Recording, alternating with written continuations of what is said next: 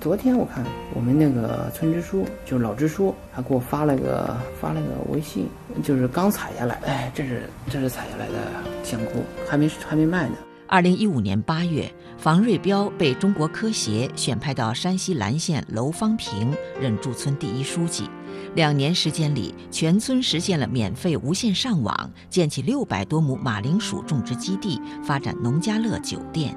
楼方平从远近闻名的贫困村到整村脱贫，这位搞科普出身的驻村书记，让老百姓尝到了科技的甜头。跟老百姓可能从他们那个物质上改善的可能就稍微提高了一点儿，但是我觉得对他们那个观念转变还是有很大的影响的。两年的驻村生活给房瑞彪留下了难以磨灭的印记，他特意给自己驻村期间出生的儿子取名为“兰”，以纪念在兰县的两年时光。